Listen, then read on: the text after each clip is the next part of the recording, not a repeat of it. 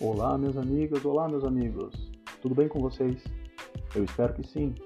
Muito prazer. Eu me chamo Max, tenho 31 anos de idade, sou estudante de psicologia e estou cursando o meu último ano e meu último semestre.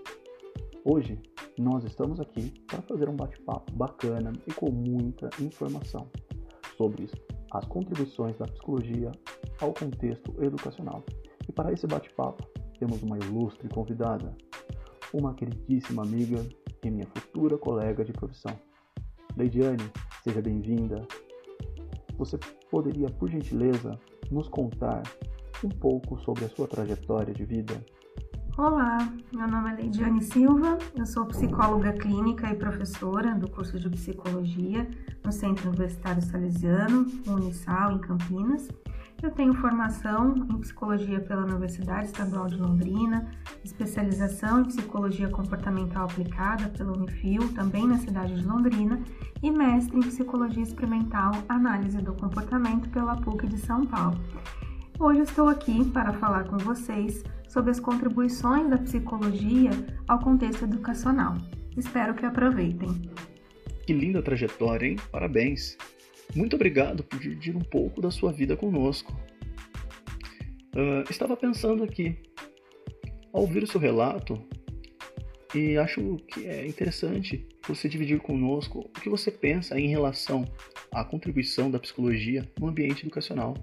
Bom, então pensando aí na, na possibilidade né, da psicologia contribuir né, com o ambiente educacional, é, com certeza sim, né? A, a ciência da psicologia, é, quando ela se propõe a estudar a subjetividade humana, a subjetividade das relações, contextos nos quais essa subjetividade, as interações acontecem, né? onde as pessoas se comportam, onde as pessoas se significam, então, onde há relação humana, né, onde há espaço para subjetividade, há espaço para a ciência da psicologia. E claro, né, o ambiente educacional é, proporcionando né, diversas interações é um contexto, né, é um ambiente no qual a psicologia ela, ela vai se inserir. Olha, está ótima a sua contribuição, hein? Mas aqui a tendência é cada vez mais o assunto pegar fogo. Uh, você poderia nos dizer um pouco qual é a sua percepção em relação à importância do ambiente pedagógico na educação infantil? Bom, quando a gente pensa aí é, com relação à importância né, de um bom ambiente pedagógico na educação infantil, é sempre válido a gente resgatar que esse contexto, né, quando a criança começa o seu processo de escolarização, né, começando na educação infantil, é, é importante lembrar que esse vai ser o segundo grande meio no qual a criança vai se inserir. É um meio novo, porque é um meio diferente daquele contexto familiar, daquele núcleo familiar na qual ela estava inserida até então, é, ou né, ambiente no qual ela conviveu com pessoas de referência, pessoas responsáveis de referências que acabam passando valores, né, formas de se lidar com a vida, né, de expressar sentimentos. Então a criança inicialmente ela desenvolve um, repertório, uma visão de mundo muito pautada naquele ambiente familiar, naquele, naqueles primeiros contatos nos anos iniciais de vida. Quando ela vai para o ambiente é, da educação, o início da escolarização, né, da educação formal, o ambiente pedagógico bem estruturado é essencial para que a criança faça essa transição de ambiente da, da forma mais gradativa né, e, e menos impactante possível, no sentido dela desenvolver novas habilidades. Então, quando a criança está no ambiente escolar, ela inicia né, no ambiente escolar, é, ela vai se deparar com socializações diferentes, né, com referenciais de figuras né, diferentes, a socialização com pares diferentes, e claro que de alguma forma isso pode conflitar com o modelo com o qual ela conviveu até então. Então, o ambiente pedagógico bem estruturado, né, bem acolhedor, facilita que essa transição ela, seja é, mais bem recebida pela criança claro, para que ela esteja aberta né, a, a, aprender novas formas de se relacionar com o mundo, sim, novas regras, a conviver com aquilo que é diferente do que ela está acostumada. E, claro, né, acho que abrir novos caminhos para que ela tenha um desenvolvimento o mais saudável possível.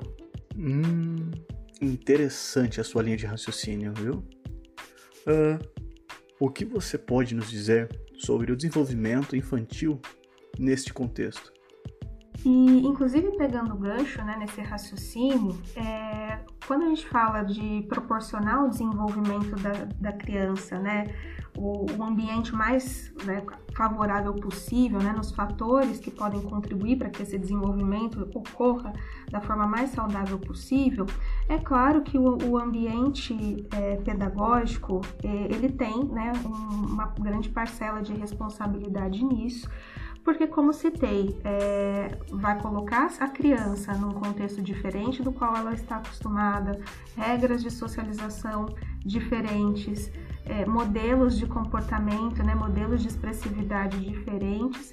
E claro, é onde ela vai ter a oportunidade de aprender a respeitar essas diferenças, entender o que é o outro, o que são alguns limites e claro também aprender a demonstrar sentimentos, né? Quando acho que é o primeiro contato que a criança tem, onde ela se abre mesmo para interagir com um mundo muito mais amplo e claro, desafiador, como o adulto, né?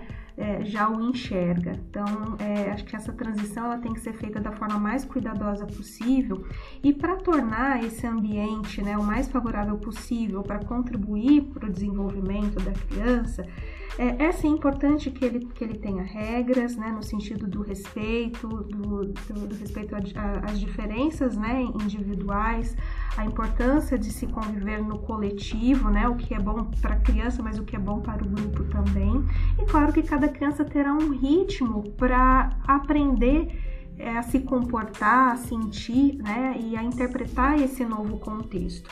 Então é importante que, claro, né, pensando no coletivo, lidamos com várias crianças dentro desse mesmo ambiente, mas é importante que o, o educador, as pessoas relacionadas ao trabalho com a educação, é, que, que, a gente se atente mesmo às peculiaridades de algumas crianças, né? É, acompanhando um pouquinho de, dessa parte do desenvolvimento infantil, porque, claro, particularmente também tem uma criança em idade pré-escolar que frequenta a educação infantil e tem a oportunidade de, de observar né? o, o cuidado que muitos profissionais acabam é, se atentando para as peculiaridades de alguns alunos, é, e introduzindo o processo de aprendizagem, acompanhando o ritmo dessa criança. É claro que a gente pensa num coletivo, que todos se desenvolvam né, habilidades esperadas, no sentido do desenvolvimento físico, cognitivo e, claro, né, o psicossocial.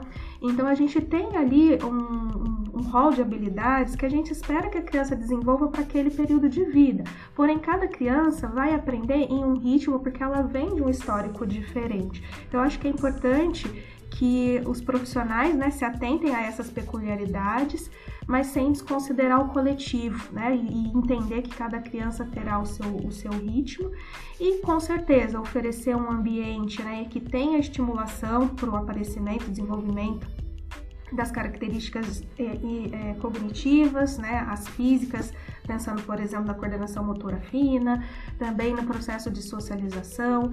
Então, um ambiente acolhedor, porque cada criança terá o seu ritmo né, de aprendizagem, um ambiente que tenha, assim, estimulação, e um ambiente que, claro, ofereça o espaço para que ela também seja livre para o brincar. Ela vai aprender brincando. É muito o momento da ludicidade, do se aprender com o lúdico.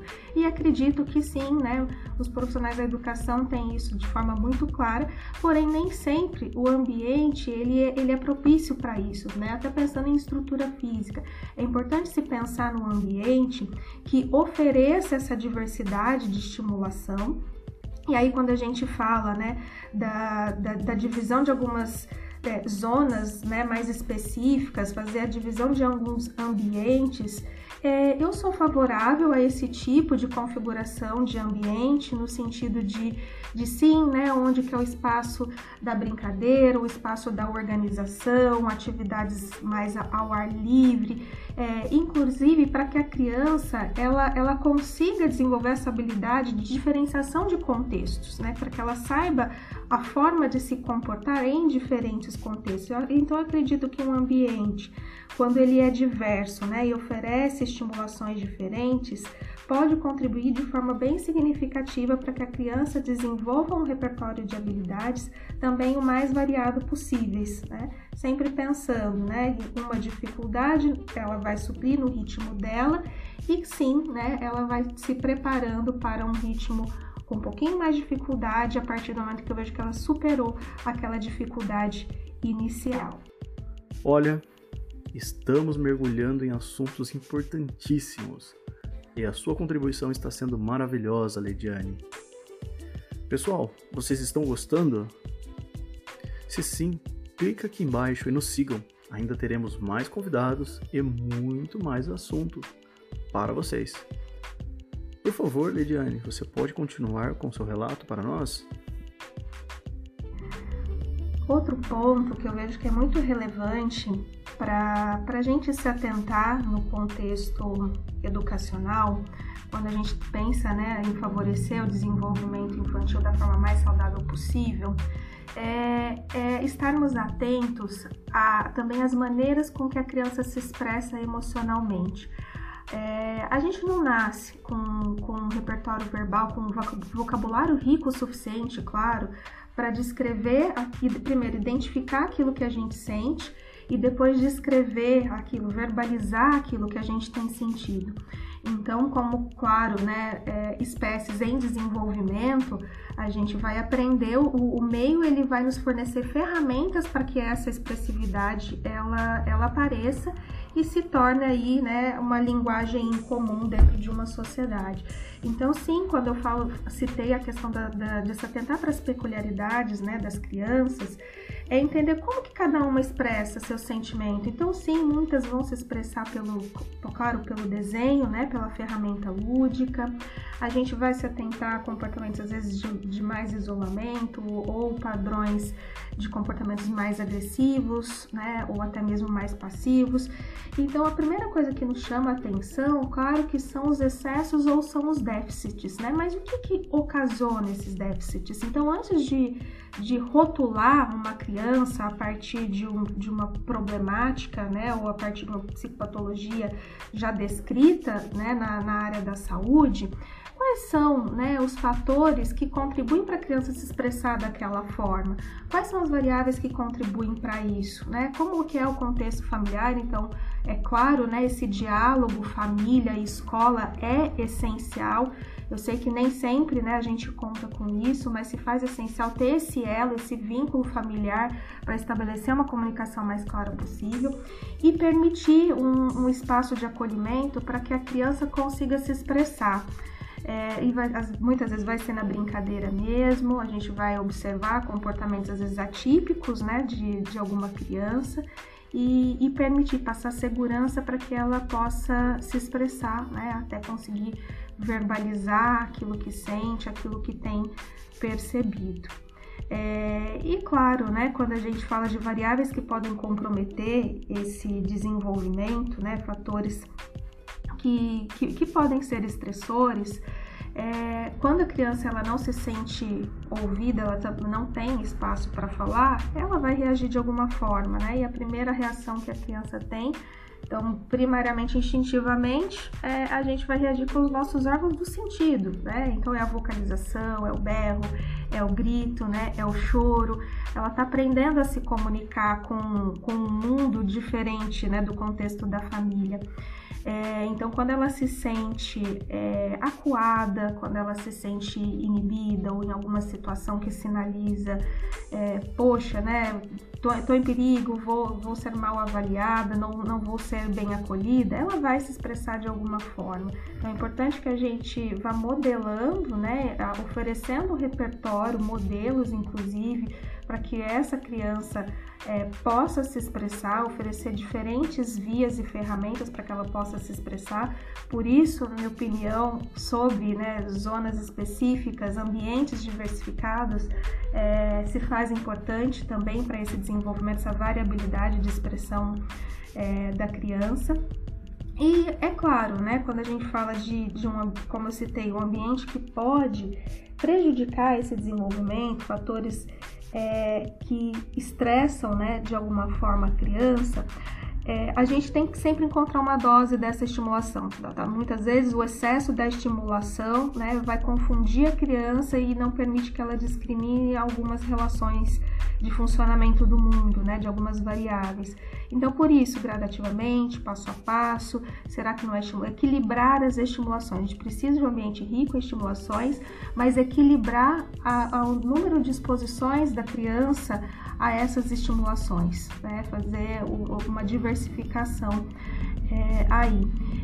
Então, quando nós falamos de desenvolver um ambiente mais saudável e acolhedor possível, né, reduzindo fatores é, estressores, é claro que a gente vai pensar na configuração de ambiente que atenda tanto o adulto como, como educador, o profissional que está lá o, e os outros profissionais da educação e que atenda, claro, a criança. Mas lembrando que a criança está em processo de desenvolvimento, então esses é, ambientes, a diversidade desses ambientes, sim, né, ela tem que promover aí a sensação de que a criança está segura para que ela explore, né, mais aquele contexto.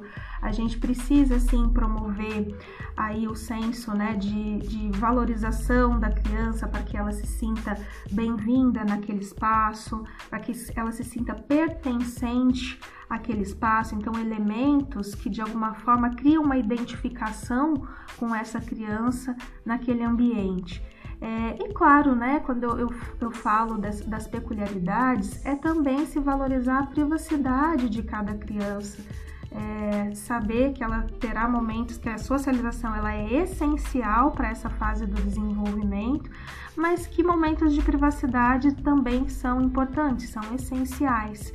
É, claro, a gente vai oferecer ambientes também que estimule aí essa curiosidade, né, a construção de, de novas coisas para a criança e também né, tentar equilibrar e desenvolver a comunicação. Então é importante que a gente entenda qual é o repertório que aquela criança tem, como que ela se expressa, que palavras ela utiliza, que figuras, né, que símbolos, signos ela utiliza para se expressar. Então é a gente mergulhar assim no mundo dessa criança para que a gente possa falar a mesma língua que ela e assim oportunizar a aprendizagem né, de novos conhecimentos, novas habilidades. Poxa, pessoal, infelizmente encerramos aqui o nosso bate-papo com a nossa queridíssima e excepcional profissional da educação, Leidiane muito, mas muito obrigado mesmo por toda a sua contribuição.